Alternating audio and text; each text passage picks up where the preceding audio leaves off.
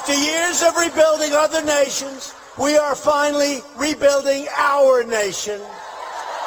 I was elected to be the President of the United States, not the President of the world. 工人阶级，所谓的白人工人阶级，为什么会去投票支持一个一直在推出不利于他们的生存境况的那个政党？这个问题是被视为美国政治的一个经典问题。呃，你看到了，美国有七千多万人在投票中投了那个特朗普一票，这就意味着美国仍然存在一个非常汹涌的一个工人阶级运动的那么一个前景。私有财产神圣不可侵犯。就在这个逻辑的支配之下，任何试图去质疑这个资本主义社会合法性或者正当性的人或者政党的努力，都基本上在从历史上看都会被否定掉，或者会通过各种各样的方式给打击掉。我个人觉得，二零二一年到二零二四年的美国的历史，就是共和党和民主党去争夺工人阶级选票的历史。你好，欢迎收听活字电波。二零二一年第一个月。特朗普推特终身被禁言。《纽约时报》呢整理了川普从2015年6月宣布竞选总统到2021年1月8号被封号的期间发布的所有攻击他人、机构、事件的推特，数千条，滚动几页屏幕。推特治国从闻所未闻到大洋此岸也作为谈资风景线，让人愤怒或错愕的特朗普现象。让人不禁想问：这四年间发生的问题是特朗普这个人造成的吗？还是只有他给表现出来了？这个问题恐怕不能从2016年开始分析。推特治国是2020年10月上市的新书，本书由两位政治学家所写，对于理解美国政治、理解特朗普所在的共和党的选举策略和治理逻辑，具有重要的参考价值。今天呢，我们邀请到了本书的译者之一，中国社会科学院欧洲研究所学者孔元来到了活字电波，跟活字编辑一起讨论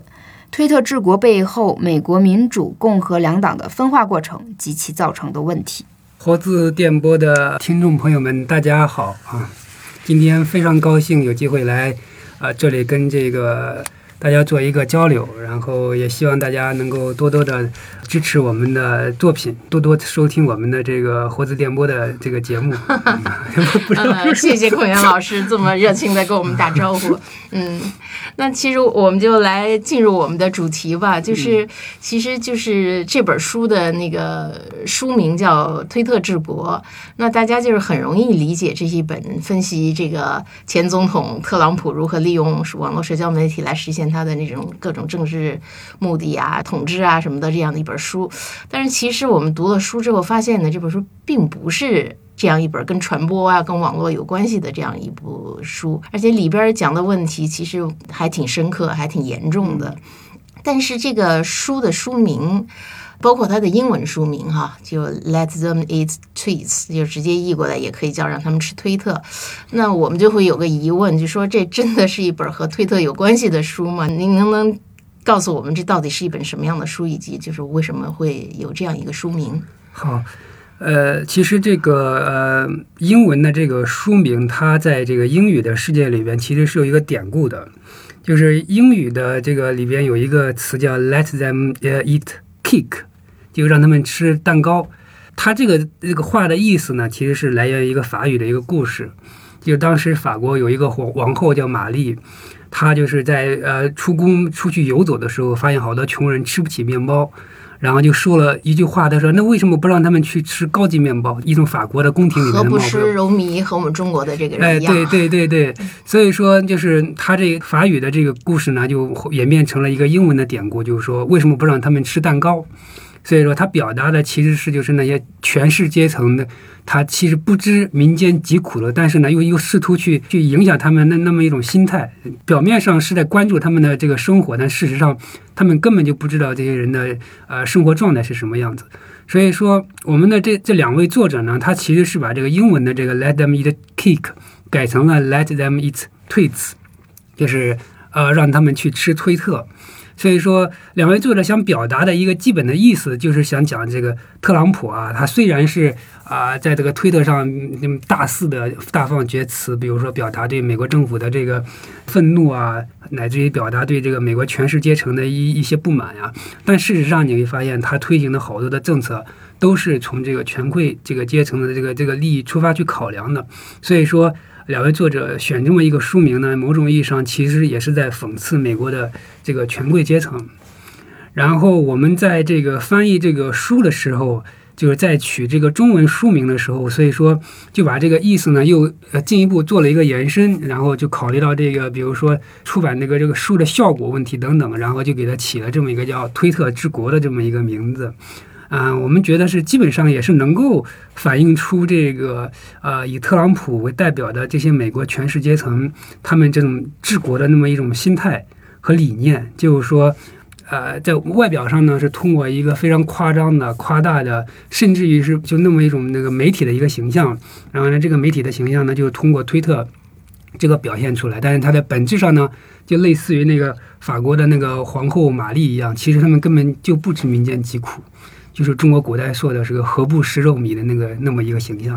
哦，原来是这样。对，嗯嗯，因为其实我在网络上也看到好多人直到现在还在提问说什么是推特治国啊，但是我们大家也都知道，这个推特治国其实是整个全世界对于特朗普执政的一个最大的印象。那么大家都会津津乐道于他又在社交网络上发表了什么言论啊，又有什么惊人的举动啊，但是呢。其实就像书里说的，就是把焦点落在特朗普身上，会掩饰和虚化掉很多东西。也就是说，在整个世界都惊诧于他不按常理出牌的言行之外呢，其实是忽略了他的主张，他所推行的政策背后的实质是什么，代表着谁的利益的。您能具体的跟大家讲讲，就是说这种认知上的误解吗？嗯，其实这个是美国政治的一个经典的命题。然后这个经典的命题就是美国的白人这个工人阶级，所谓的白人工人阶级为什么会去投票支持一个呃一直在推出不利于他们的这个这个生存境况的那个那个政党？就是这个问题是被视为美国政治的一个经典问题。嗯，然后呢，这两位作者呢，就是也在美国也是非常有名的这个政治学家。对，您可以多介绍两句这个两个作者，我们大家对他不太了解。对，这两位作者，一位是耶鲁大学的政治学教授，另一位好像是呃 U C Berkeley 的政治学教授。然后呢，他们两个其实这呃几年以来吧，一直都在关注这个美国的财富贫富分化问题，以及这个贫富分化问题是怎么通过美国的这个政党机制来传导到这个政治过程里面去的。然后呢，他们在这之前其实以合作的一个身份发表过很多这个已经相关的作品。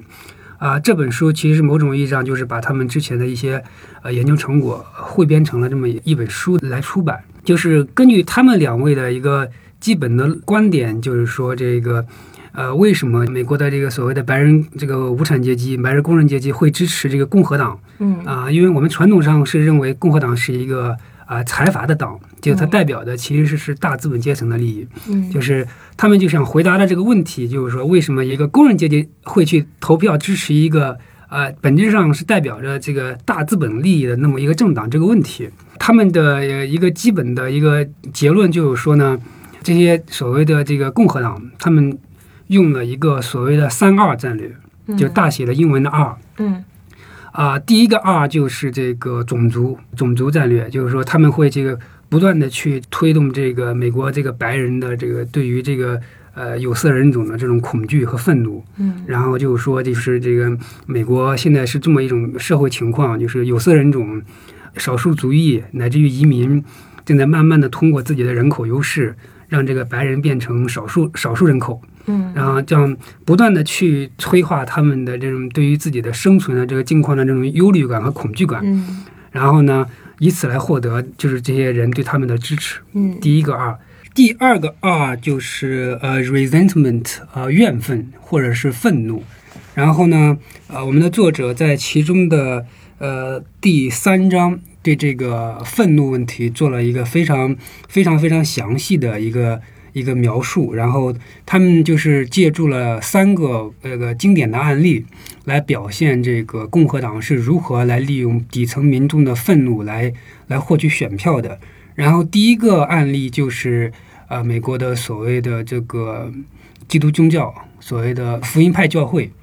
然后呢，他是怎么来利用福音派教会的愤怒的呢？因为福音派教会是个非常宗教化的一个组织，嗯，比如说他们在呃妇女权益，就是在堕胎啊、等一系列的问题上，跟这个主流的美国的那些啊、强调呃世俗化啊、强调个人权利啊、强调维护妇女的这个堕胎权的这些所谓的自由派啊、是基本上就是这个处于对立的那么一种状态。所以说呢，右翼的一个宗教，对对，对，他们是宗教组织嘛，然后他们从他们的这个基督教的信仰出发，觉得那些世俗化的所有的那些运动和政策都是不可接受的。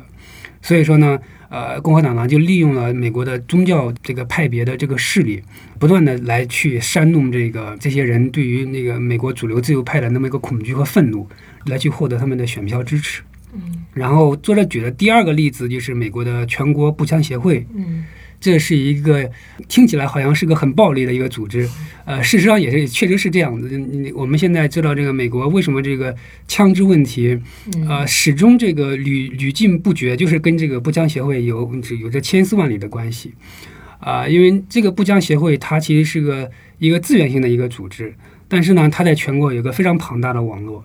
呃，所以说呢，美国的这个联邦政府就一直想，就是通过各各种各样的千方百计的办法来来取缔掉这个组织。然后呢，因为他们想把这个枪支的问题给解决掉，想把这个呃枪支的这个使用权给取缔掉。然后呢，就引起了这个步枪协会啊这些这些所谓的枪械爱好者的一个强烈的反对。共和党呢就抓住了他们的这种情绪，来煽动他们这个这些人来反抗联邦政府的政策。他们用的理由就是说，你看这个一个不断壮大的联邦权力会威胁到你们的利益，会威胁到你们这个社团自治的权利。所以说呢，步枪协会的这些成员呢，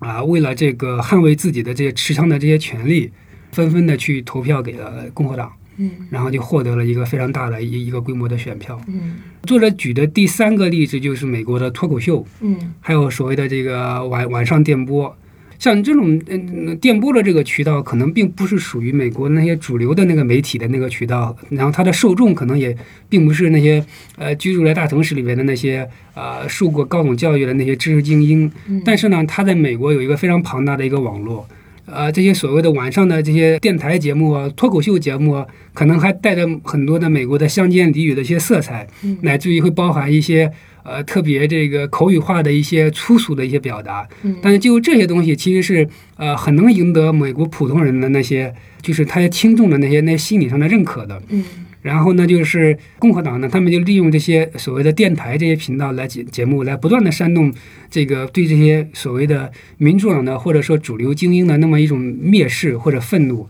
就这些人呢，呃，如果他听了成为了某一个脱口秀或者某一个电台主持的一个忠实的听众的话，他就有可能会被他们煽动去投票去支持共和党。嗯那基本上就是他的一个呃所谓的这个 resentment，就是他怨恨的这个逻辑，就是来这么实现的。嗯然后第三个 R 叫 rigging，rigging 的意思就是说划分选区，这就是也是美国政治的一个经典问题，就是说共和党是如何通过这个选区划分。然后来不断的把这个呃美国的这个选票嗯往往有利于自己的政党的这个方向去发展。呃，如果了解美国历史呢，你会看到，其实共和党在这个州议层面的这个选举，无论是州参议院、州这个众议院，乃至于那个州长的选举里面，其实有很大的权力和力量。嗯他们之所以能够做到这一点，就是因为他们不断的来改变美国的这个选区划划分制度，嗯，然后使得所有的选选票更有利于共和对党对能够有力的向这个共和党倾斜。嗯这基本上就是作者说的这个所谓的三二战略。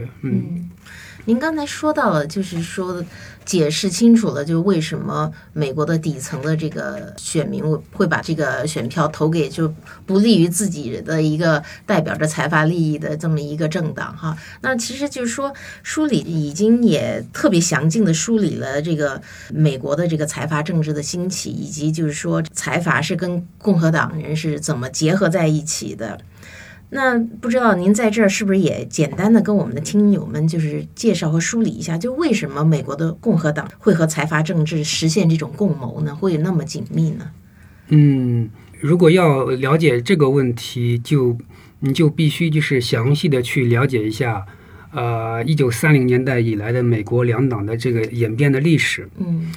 所以说，我们在这个一方面要看到这个共和党不断的向财阀党的这个退化的历史，但另一方面，我们也要看到民主党为什么没有起到一个非常好的来制约这个他往这个财阀党的这个演变的那么那么那么一个作用。对，这个我觉得这这是大家的一个困惑，因为美国是两党制衡嘛，对对对对大家就觉得，那你为什么会任由共和党把这个事情向越来越糟糕的方向去行进，而民主党在这里边它没有起到作用？对，所以说为什么要了解这个一九三零年代以来的美国两党史呢？就是，呃，它的基本的逻辑是这样子的，就是大家都知道，一九三零年代美国爆发了所谓的经济大萧条，嗯然后因为经济大萧条呢，就有了所谓的罗斯福总统的新政，嗯啊、新政的一个基本的含义就是说，政府通过大规模的这个所谓的市场干预的措施，然后来挽救经济，然后来拯救这些失业，帮助穷人这个呃获得一个体面的生活。罗斯福总统就是共和党人是吧？对，民罗斯福应该是民主党的，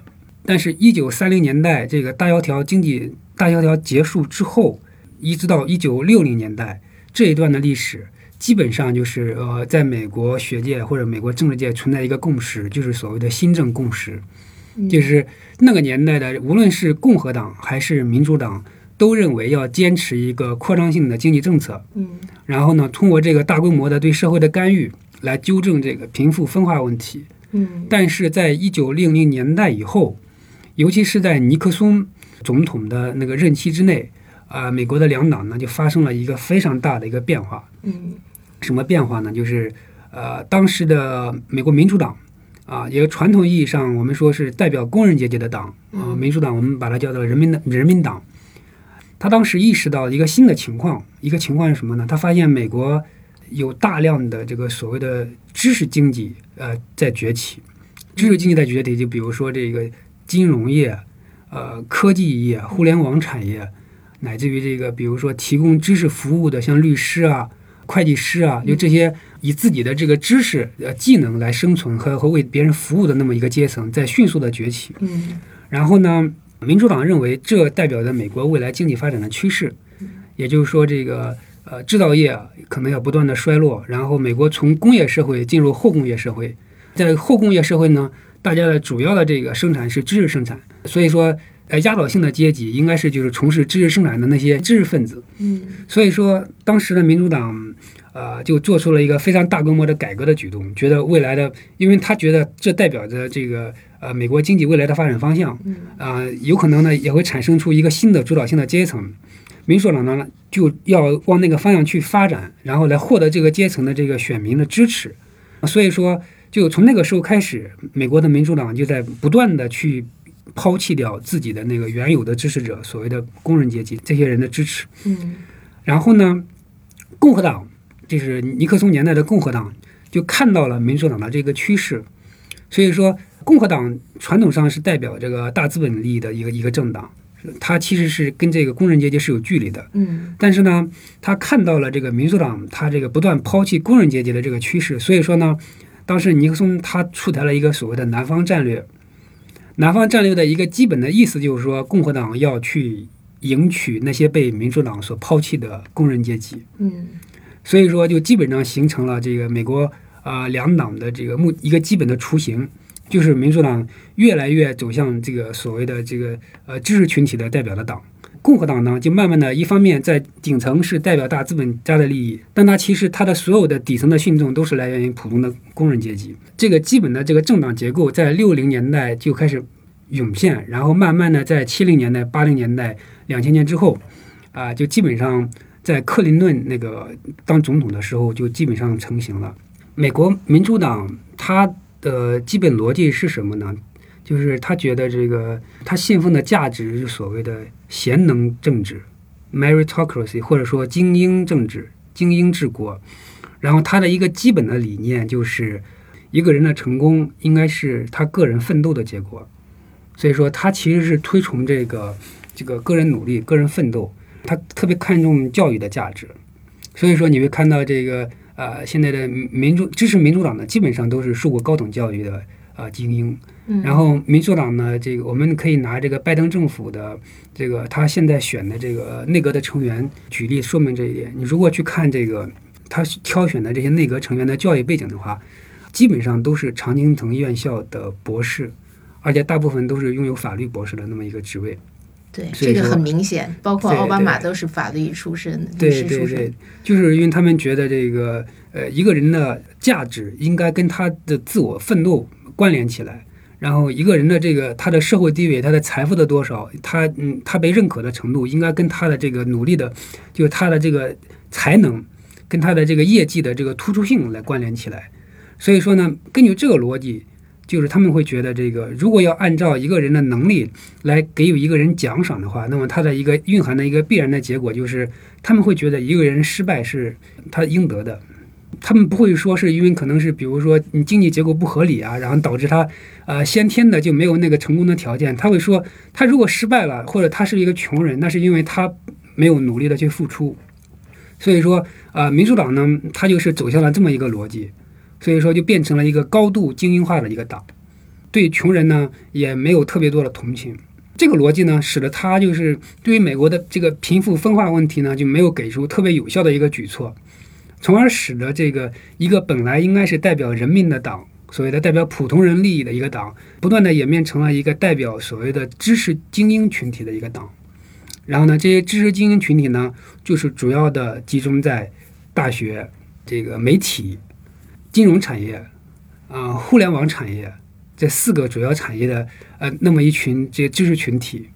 这些人也基本上就是被这个特朗普总统所不断的抨击的那些群体，所谓的知识精英群体。呃，最近这个哈佛大学桑德尔教授出了一本英文的书，好像是叫《精英的暴政》啊、基本上就是我个人认为，就是他从一个所谓的美国精英知识精英群体的这个内部对他们这个群体的一个反思。嗯，所以说这是这是民主党的逻辑，然后共和党的逻辑呢，就是尼克松年代以来的共和党，呃，他们在经济政策上就是推行的大部分政策就是减税，不断的减税，不断的减税，然后减税的后果就是，呃，一方面呢，你可以说它有利于提高这个企业的这个创造性，可以刺激经济发展，因为这个企业家可能因为税负较少的话，他有有更多的能力去进行投资啊，或者是去开拓自己新的产业。但是呢，它也会有很多的负面效果，就会使得这个呃富人愈富，穷人越穷。因为这个没有了这个税税收的那么一个杠杆来来压着富人的话，富人的这个因为税收主要是起到调节财富不分配的那么一个转移机制嘛。如果没有这个机制存在的话，那么这个呃美国的富人可能就会有更多的资产可以利用。然后美国的穷人呢，呃，因为这个政府的税收减少之后，他就没有太多的财政能力来进行转移支付，来保障这些穷人的利益。所以说，这个共和党的历史就是不断的几十年的推动这个政府减税的历史。哦，嗯，对但是其实，在普通人的认知里头，就会觉得，你看他减税多好啊，这样就是让我们少交钱啊，他看不到背后的带来的恶果，甚至就是你能看到，就是包括中文世界里头的华人川粉哈、对川普的推崇，就是说，你看他上他说减税吧，他上台就减税了，而且他只拿一美元的工资，他是多么的为老百姓那个考虑啊，这种认知您怎么看待呢？这种观点？对减税这个问题呢，你要看就是它是呃在哪个领域去减税，或者说因为那个我们我们说减税可以说，比如说企业所得税，呃是要从某一个比例降到某一个比例，或者说个人所得税从哪一个比例降到哪一个比例，你你要看它这个税改的具体的领域是在哪一个领域，然后呢还要看它这个税改针对的人群是哪些人群，你才能够比较好的来评估出它这个减税到底会带来什么样的经济效果。具体到特朗普，特朗普他就是在过去的一年任期之内推动的最大规模的、最有效的一个改革，就是推动了美国的一个减税法案。对，然后减税法案它基本上是有三点的主要的内容。第一点就是把企业所得税应该是从百分之三十五降到了百分之二十左右。第二个呢，就是调整了这个人所得税的一个减税的一个幅度。然后比如说增加了一些抵抵免项啊，有可能或者减少了一些抵免项等等，就诸如此类的。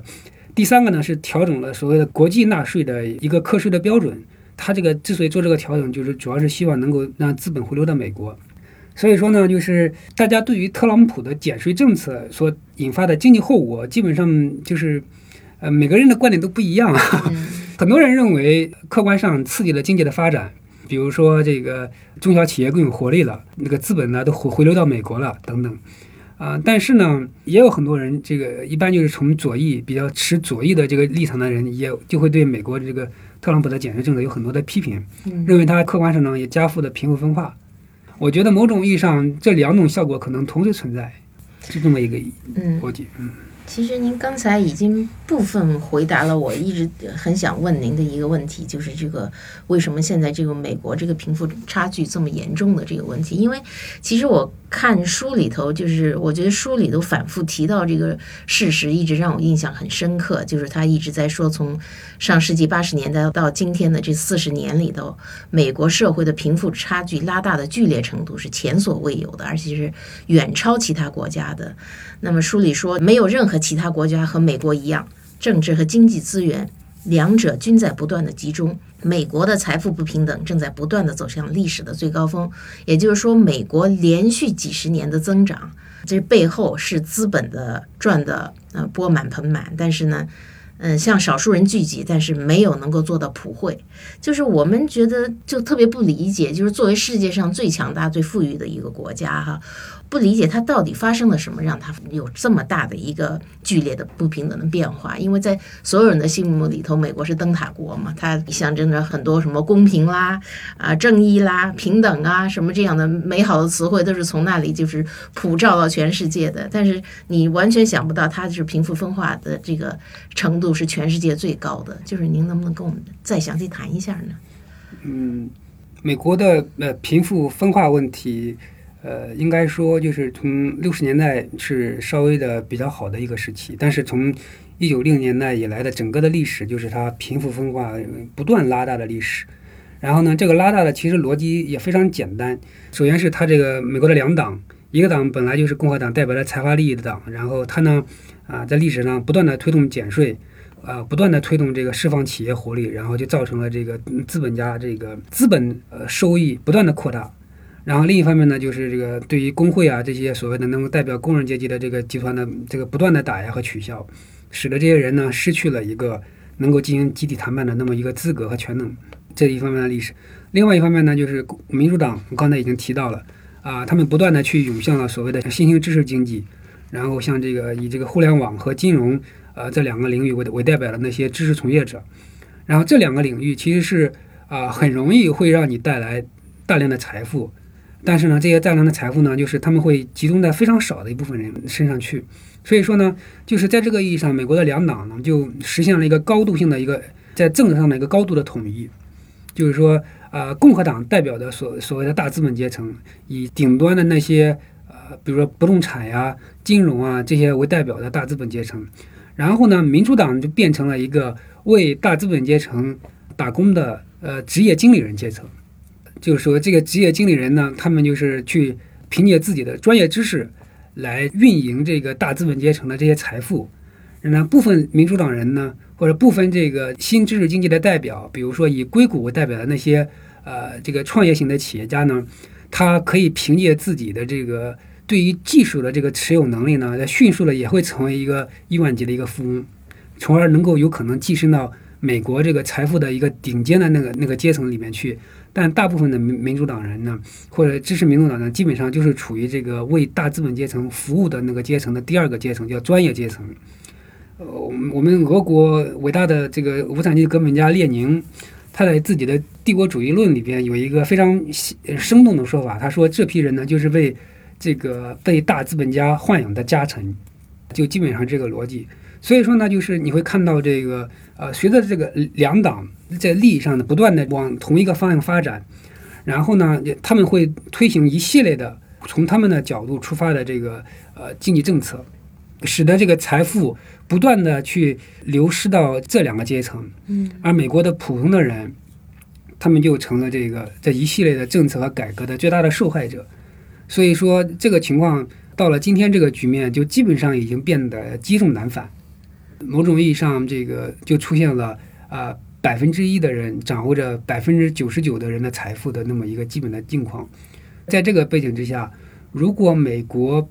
无法进行一个根本的呃有效的一个经济改革的话，然后通过这个改革来缓解美国的这个极端的财富分化的情况的话，那么我我认为美国的这个分裂问题就是会成为一个潜在解决隐忧。对对，嗯但是他们需要的这个改革仅仅是经济改革吗？就从您刚才的分析，我们很容易的就会有一个结论，就是说，实际上底层的这个民众他是缺乏一个为他代言的政党的。那就是为什么在美国这样一个政治体系里头，他不可能出现一个？第三个政党呢，就是如果他们都不能代表自己的利益的话，那底下的人为什么就心甘情愿的呃要把自己的选票投给不代表自己利益的政党？嗯，你如果越深入的了解美国社会，你就会发现，美国社会在本质上就是一个就是由资本主义逻辑主导的社会。嗯然后根据这个资本主义逻辑的主导，就是所所有的东西，啊、它的这个逻辑的一个根本的原则就是财产权原则，私有财产神圣不可侵犯。所以说呢，就在这个逻辑的支配之下，任何试图去质疑这个资本主义社会合法性或者正当性的人或者政党的努力，都基本上在从历史上看都会被否定掉，或者会通过各种各样的方式给打击掉。这是第一点。第二点就是美国的这个两党制是根深蒂固的，嗯呃，就是说，嗯，美国也存在所谓的能够以地方的第第三方的一个势力来去参选或者竞选的可能性，但是由于这个两党制在美国已经成了一个根深蒂固的传统，所以说它是一个无法被撼动的一个局面，哪怕是再激进的一个改革的力量，如果你想成为一个嗯能够影响全国政治的那么一股力量的话，你最终必须要么选择共和党，要么选择民主党这两个主流的这个政党的这个平台。去实现自己的这个愿望。但是呢，你一旦选择了跟这两个政党其中的一个政党进行合作的话，你就会被这个两个政党的这个既得利益阶层给绑架，从而使你的这个所有的激进的改革愿景大打折扣。就是像桑德斯的出现哈，他相信是一个左翼那么一个代表，但是他也只能是在民主党的这个框架内才去提出他的主张，然后最终没有能成为最终的总总统候选人。对，所以说你如果从这个角度来看特朗普的整个的竞选和执政的呃整个过程呢，你会看到一个非常清晰的这么一个图景。特朗普某种意义上似乎是一个非常激进的民粹主义者，他是以这个面目来来参与竞选的。但是，一旦他这个赢得了总统选举之后，他干的第一个事情就是跟美共和党党内的这个所谓的呃建制派的代表和解。嗯这个和解可能我猜他呃有两个原因，第一个原因就是因为他本身就是一个大资本家，呃，所以说他的这个民粹主义可能并不是一个特别真诚的民粹主义，啊、这就是我们这这这本书的这个作者的一个核心的观点。然后他把特朗以特朗普为代表的民粹主义称为呃财阀式民粹主义。嗯所谓的财阀民粹主义，就是啊、大资本阶层啊、依靠煽动底层民众的愤怒来赢得选举，但事实上呢，一旦选被选出来之后开始执政，然后就在推出一系列其实不利于这个美国这个普通阶层人的利益的政策。所以说，他把它称为财阀民粹主义。他觉得这个其实是更能概括呃特朗普整个从竞选到上台以来的所有的举动的一个呃一个理论词汇。嗯然后，如果从这个角度来观察特朗普的话，你会发现，其实特朗普在一开始的时候可能会呃引起一些所谓的共和党的一些高层的建制派的一个反对，觉得特朗普太激进了，然后他可能会推翻推行一系列的不利于美国资本主义社会的政策，比如说大规模的财富改革等等等等。所以说呢，一开始的时候，共和党高层其实是对他特别恐惧的，但后来。呃，共和党的高层认为，可以能够驾驭住他以及他背后所代表的那一股愤怒的力量，然后呢，通过这股力量赢得选举，然后呢，再通过对于特朗普的这个私下里面的利益勾兑也好，或者利益承诺也好，来去实质上推行其实有利于资本家的政策的那么一个意图。最终来看，其实某种意义上他们也实现了。所以说，特朗普当他成为总统之后，他发现身边能够利用的力量和这个人才特别少，就是因为他发现，其实美国的这个所谓的新自由主义的经济啊政策的这个共识，已经深入到渗渗透到了两党内部的几乎所有的人，以至于他根本就找不到合适的人去推行他的所谓的民粹主义的政策，他也没有办法找到合适的人去阐发这种政策。最后，他做的所有的事情，某种意义上能够做成的，基本上都是从这个传统的共和党的这个这一方面所采取的一些政策的行为，而他实质上，呃，真正具有所谓的民粹主义色彩的政策，比如说购买美国国货，比如说这个在美国的南境修，嗯，南边修一个边境墙，啊，比如说这个抵制移民，比如说这个让这个制造业流回美国等一系列的政策，效果都不是特别理想。嗯但是这成了他能够吹嘘的一个最大的政绩了。对对，嗯，而且他还号称他是嗯工人阶级的守护者。嗯，对对，所以说现在这个美国有很多人在讨论，就是共和党未来会往哪个方向发展。有一派的势力认为，共和党在特朗普之后呢，要恢复到他之前的那个传统的共和党的面貌上去。所谓的传统的共和党的面貌，就是代表大资本家阶层的利益。然后呢，推行这个所谓的有限政府，然后市场经济，比较开放的国际主义的外交政策，就传统的外外共和党的一些基本的理念。但是呢，呃，也有很多人认为，这个美国的共和党应该朝向一个真正的工人阶级的党发展。呃，所以说他们觉得，其实特朗普的整个的这四年的这个活动，已经是一个非常明显的一个信号。太阳向共和党传达了一个非常明显的信号，就是，呃，你看到了美国有七千多万人在投票中投了那个特朗普一票，这就意味着，呃，美国仍然存在一个非常汹涌的一个工人阶级运动的那么一那么一个前景。所以说，如果共和党能够把握住呃这个前景的话，那么他就有可能会未来赢得二零二四年的总统选举。现在共和党就基本上是被这两股力量所撕扯。嗯，所以说我们可以期待，就是未来共和党会往哪一个方向发展。如果他往第一个方向发展呢，他就回到了他历史的那个旧面貌；如果他能够往第二个方向发展，那么他就有可能会成为一个真正性的、呃，具有革命性力量的党。这个真的有可能成为革命性力量的党吗？因为它毕竟它代表的利益不是大部分老百姓的、呃普通民众的这个利益啊。对，这个还要看民主党如何行为。呃，因为我们看到这个呃，拜登这个从他整个竞选乃至于他现在所透露出来的一些政策主张的倾向来看，其实他某种意义上呃是想重复一次那个罗斯福总统的那个新政。如果他能够做到这一点的话，那么他就有可能会赢回那些啊民主党所流失掉的那些工人阶级的那些选票。在这个意义上，我个人觉得，二零二一年到二零二四年的美国的历史，就是共和党和民主党去争夺工人阶级选票的历史。如果谁能做到了这一点，那么到二零二四年选举的时候，就有可能会再一次的赢得那一年的总统选举。如果谁能够赢得那一年的总统选举，那么就有可能在根本上重塑美国的这个两党的这个政治的一个基本格局。对，您您刚才说的这个，我就想到我看到书里有一句话哈，他就说民间智慧和社会科学研究都表明，受贫富分化损害的选民会被致力于解决不平等问题的政党所吸引。说，但是他说，当然选民的选择也是有限的，而且两党都可能忌惮财富的力量，因而不敢解决不平等问题。这句话就会让人觉得对这件事情。呃，这个改变会特别没有信心，就是说他竟然都会忌惮财富的力量而不敢解决不平等的问题，那那就是不是说明就是在这个问题上，这个不平等的问题上，在美国是不可解决的呢？我觉得不平等问题在美国就是美国社会的一个常态，因为这个呃刚才已经说到了，这个资本主义逻辑是美国社会的一个根深蒂固的一个逻辑，所以说呢，在这个逻辑之下，啊，美国人天然的就认为人就是不平等的。人就是有才能的人，有才华的人就应该有更好的机会，然后去获得更多的财富和地位。那些没有才能的人呢？呃，某种意义上可能会有社会环境的一些因素的诱导，但事实上呢，本质上是因为所以就都是你个人的问题。他不努力。嗯，对，所以说为什么美国人对社会主义那么恐惧？这个词汇那么恐惧，就是因为他们觉得社会主义是一个鼓励人偷懒的制度。所以说，这个资本主义逻辑是根深蒂固的。然后，如果他认可了这个逻辑，那么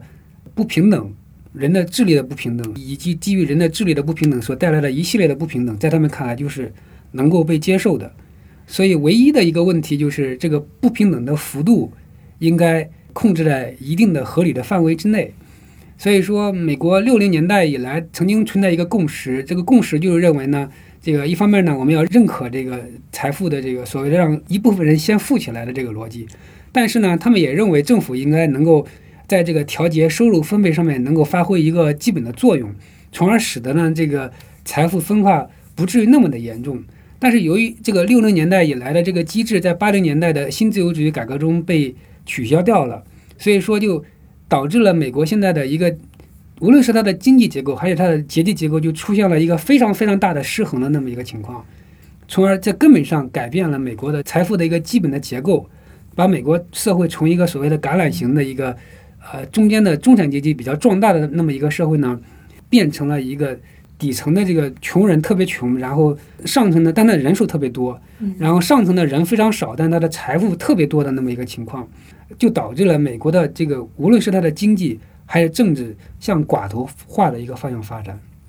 所以我们难怪就是经常在网上会看到谈到这个美国不平等问题的时候，网友经常说的一句话就是啊，应该给他们输送马克思主义，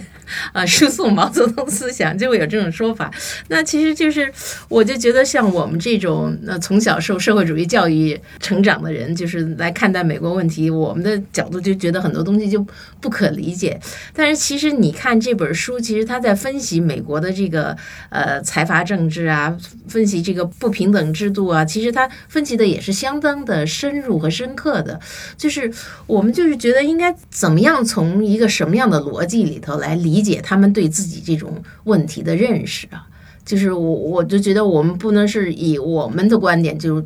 总是那么去判断，人家说你应该是一个什么逻辑？我们应该怎么样在美国就理解？就这两位作者，他揭露了这么深刻的问题以后，他希望美国走向一个什么样的方向呢？呃，这两位作者，因为他们都是属于呃受过非常非常好的优质教育的一个知识精英，然后呢，所以说他们在这个呃立场上呢，基本上是持一个稍微左倾一点的经济政策。然后还有一点呃比较开放的那个所谓的社会政策，也就是说呢，一方面呢希望这个政府能够通过大规模的一个干预手段来调节美国的这个财富分化的一个结构；另外一方面呢，就是在社会问题上呢比较平等、比较开放、比较多元，能够包容这个，比如说对女性的这个这个权利的这个尊重和承认啊。对于移民的权利的尊重和承认啊，乃至于对于变性人啊等诸诸如此类的问题，有可能都是比较持开放的一个立场，这应该是他们的一个基本的立场。所以说，这就使得呃两位作者呢，可能总体上是比较倾向于民主党的呃那么一个基本的情况。但是，就是民主党能不能做到这一点，我们未来还不好说，因为。我刚才提到了，就是美国政治的那么一个经典的命题，就是呃，美国的这些所谓的工人阶级为什么会对民主党那么的怨愤？其中一个主要的原因就是什么呢？呃，他们觉得民主党推行的所有的福利政策，最大的受益者不是他们，而是那些少数族裔，比如说黑人，比如说妇女，比如说拉丁裔的移民。同性恋、性少数。对对对，他们会觉得所所有的福利政策。其实都在直接的或者间接的往那个领域倾斜，所以说，呃，即使他们自己也有可能会成为这个福利的享受者，但是他们就是在内心里边会认为，其实民主党这个所有的政策，某种意义上都是倾斜到那些人少数族裔的群体上的那么那么一个情况，所以说他们会对于民主党的所有的政策，基本上就持这么一个怨愤和的鄙夷的态度，一个最后的一个结果就是导致自己的生存情况越来越恶化。这是美国政治的一个死结，就是在经济贫富日益分化的那么一个情况之下，然后呢，两党每一个是就是经济问题上面没有办法这个进行有效的改革，第二个就是呢，还伴随着好多的这个所谓的主义问题，然后对于这个社会政策的分歧问题，等等等等，就是这两个问题纠缠起来加在一起，就使得美国政治进入了一个死循环，无法解决的死循环。那还回到我们刚才说的那个财富不平等的这个话题哈，因为那个书里我印象很深，就是他总是拿西欧的这个数据来和美国做比较。那其实皮凯蒂在《二十一世纪资本论》里边也曾经说过，说直到二十世纪早期，美国的财富不平等的水平都远远低于欧洲。但是现在呢，美国财富不平等的水平是其他同时期的西方民主国家难以企及的。那么您同时也是一个欧洲政治的一个研究者哈，您怎么看待这种变化呢？就为什么西欧没有出现像美国这样的状况？就是我们通常印象中对欧洲的一个印象，就是欧洲是一个所谓的福利制度特别完善的那么一个一种情况。所谓的从出生到坟墓，从摇篮到坟墓，就是都享有一系列的保障的那么一个情况。这个情况呢，如果从二战结束呃那那段时期来看的话，其实是有一定的合理性的，因为当时这个欧洲。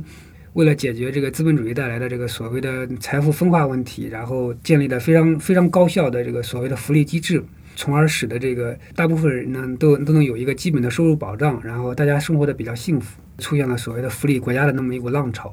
但事实上，欧洲在八零年代以后也是受到了美国新自由主义逻辑的一个主导的影响，然后呢也采取了好多的所谓的私有化的一个政策。但是呢，因为欧洲有一个所谓的这个社会民主的那么一个传统在，啊，使得呢，欧洲呢这个所谓的向这个私有化迈步的这个步伐呢，没有像美国那么极端，就导致产生了这么一个情况呢，那个就是说，大家的贫富分化都在不断的拉大，但是呢，美国的这个程度呢，会比欧洲的大一点，这是其一。第二点就是。欧洲近几年这个已经意识到了这个问题，他在不断的去补平自己的社会政策的短板，从而来扭转这个贫富分化可能带来的各种各样的社会问题。所以说，在这个意义上，欧洲的这个境况要比美国要好一点，这也是事实。所以说，正是这种差异也使得，呃，尽管我们可以说，二零一六年以来，这个欧美都出现了非常汹涌澎湃的民粹主义运动，但事实上。欧洲的这个民粹主义运动并没有像美国的那么汹涌、那么澎湃、那么激烈，呃，甚至是最近有这个退潮的这个趋向。我觉得在本质上可能是因为这二者在经济结构乃至于在这个基本的社会理念上面的这个差异性导致的。那我们再回到这个书里的结论哈，我看到后来的时候，我觉得书里有一结论，它就是把这个美国现在这种民主不断受到削弱、财阀统治不断得到增强的这个呃现状，那么他就觉得是改革必须是集中在最根本的问题上。那那最根本的问题是什么呢？他说经济影响力的不平等、社会冲突加剧、政治制度失衡的原因。都来自现在的共和党，那这就是认为美国现在出现的问题都是共和党的问题。那对他这种结论，您您是怎么看呢？嗯，就像我刚才说的那样，美国当下的问题，两党都有都负有不可推卸的责任。对，但是你看他书里头，他认为政治制度的失衡同时归因于两个政党，其实是一种谬论。他说的是，他说因为两个政党根本不是镜像对称的关系。他的意思就是说，在这个共和党在急剧的右倾的同时，民主党并没有走向另一个极端。呃，他是认为民主党还能保持一种理智和平衡的这样的一种关系。嗯，好吧，嗯。所以说我刚才说这个两位作者可能会有一个民主党的倾向，非常明显的民主党的倾向。当然了，他们说的也也也可能不无道理，就是说，因为他们要把所有的改革的期望寄托在民主党身上，而且事实上呢，民现在的民主党呢也确实在做类似于呃他们所期望的那些事情。我觉得他能够从这个角度看也是可以理解的。但是呃，如果从一个中国的这个读者的一个角度来看的话呢？就从我个人的这个阅读感受来看的话，我其实觉得，呃，两党有着同样的问题，嗯，呃，有着同样的不可推卸的责任。当然，这时候是可以讨论的。这本书它出版的时候，大概是在美国的七月份，我觉得那时候可能是也是为了这个选举在做一个助力和推动的那么一个作用吧。然后所以那个书里会提到，就是说，呃，一次压倒性的选举胜利可以促成这样的转变，通过改革赋能选民，改善他们的生活，帮助我们获得这样的胜利。那么现在其实这个大选已经有了结果，那民主党是获得了胜利，拜登已经当选为新的美国总统。但是在这个结果出现了以后，我们看到的是美国出现了一系列的混乱，尤其最近一段的这个国会山的这个乱象，哈，是大家一个讨论的重点。那您怎么来看待，就是说他们这个选举胜利以后出现的这种乱象呢？美国这次选举的这个对于选民的这个动员程度，以及这个选民的这个投票率，基本上都是前所未有的。与此同时，这个选民的这个分化程度也是前所未有的，就是这个八千多万人支持民主党，然后七千多万人支持共和党，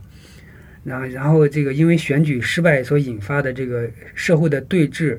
也是前所未有的。所以说，呃，在这个背景之下，呃，现在很多美国人都在讨论的一个问题就是美国会不会走向第二次内战。从这个角度而言，你会看到，其实这次选举，乃至于美美国当代的这个社会和政治问题，某种意义上可能真的是到了一个非常非常尖锐的那么一个时刻，以至于有一位美国的作家，他通过对于漫长的美国历史的那么一个观察，认为二零二零年及之后的这个二零二零年代，有可能会成为美国这个所谓的政治不和和政治纠纷的一个常态。对此，我们觉得这个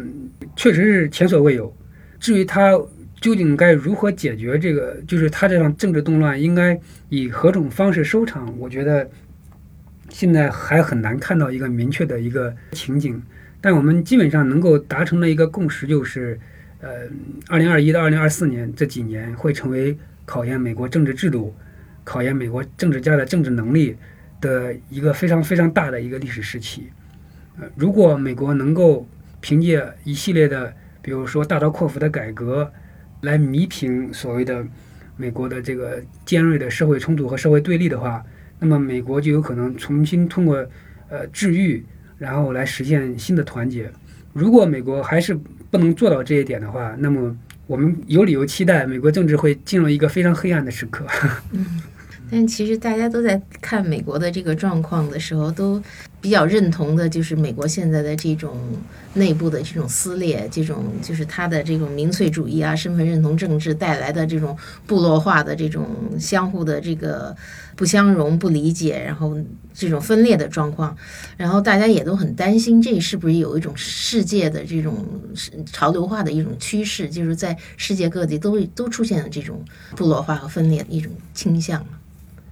嗯。某种意义上，这个西方社会的分化程度确实是要比之前高很多。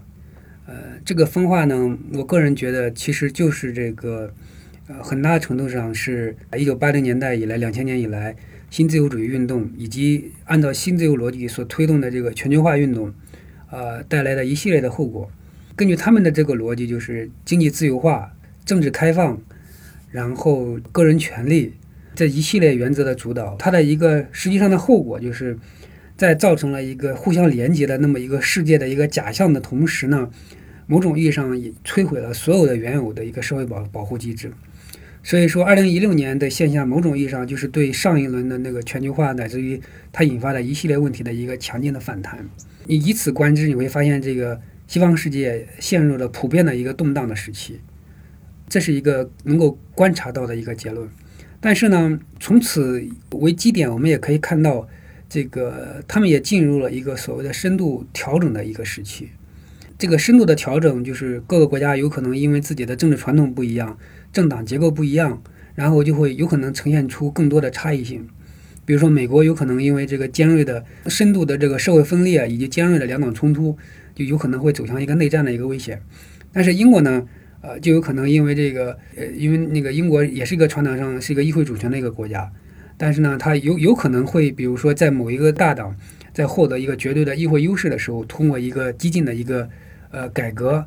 能够来挽回一定的局面。欧盟的这个情况就更复杂了，因为欧盟它一方面要处理这个成员国的问题，另一方面也要还要处理欧盟层面的问题，所以说它可能在啊、就是说尽管现象是一致的，但是、呃由于各国的这个不同的传统，还有它的这个政治结构的差异，有可能是使得应对现象的方法体现出差异性，从而使得这个各国的这个政治的这个实际的这个样态呢，又表现出一定的差异性。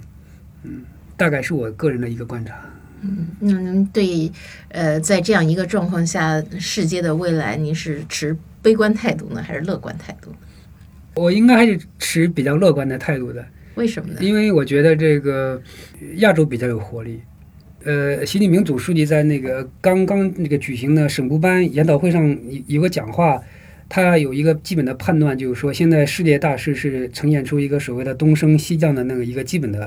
啊、呃那么一个态势，所以我觉得这个判断还是很准确的。这个上升的力量，上升的这个区域主要是在亚洲、亚太地区，然后它有一个非常非常活跃的一个经济力量。然后呢，亚太地区的中心又是在中国，所以说我觉得，尽管这个现在这个西方，比如说在印度、印度洋地区、太平洋地区有一系列针对中国的举动，但事实上，我觉得如果呃只要中国执政的这个方向能够稳住，那么它就有可能会成为一个呃对于世界的这个经济的发展，乃至于对于世界的和平的维护的一个非常不可缺少的一个一股正能量。因为我对中国的未来的发展充满信心，所以说我对未来世界的发展也充满信心。嗯，那希望我们中国的发展是会越来越好吧？那这还是一个值得期待的未来吧。呃，那么其实那个呃，在最后我还是要请您就是跟我们的听友推荐一下，就是我们今天谈了不少这个书的相关的内容，虽然也不完全是这个书里的内容哈。那你如果要向我们的听友推荐这本书的话，推荐他们看的理由是什么呢？我个人的推荐理由如下：如果啊、呃你想了解美国呃社会分裂和政治极化的根源，如果你想预见美国未来两党政治的呃发展方向，呃以及更根本的，如果你想知道二零二四年特朗普是否还有可能再次出来竞选总统的话，那么就请拿起这本书吧。那你真觉得特朗普有可能再再次竞选吗？呃呃，我相信读完这本书之后，你读者会有一个出结论自己的答案，好的，谢谢孔元老师。留一个悬念。Like you'll go Person, woman,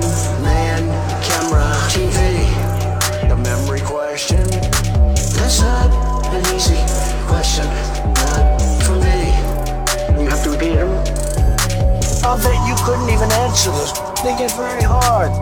To be president, you have to be tough and sharp. Person, woman, man, camera, TV. They say, that's amazing. How did you do that? They give you five names and you have to repeat them. That's not an easy question. About 20, 25 minutes later, they say, go repeat them. They get on the next one. Person,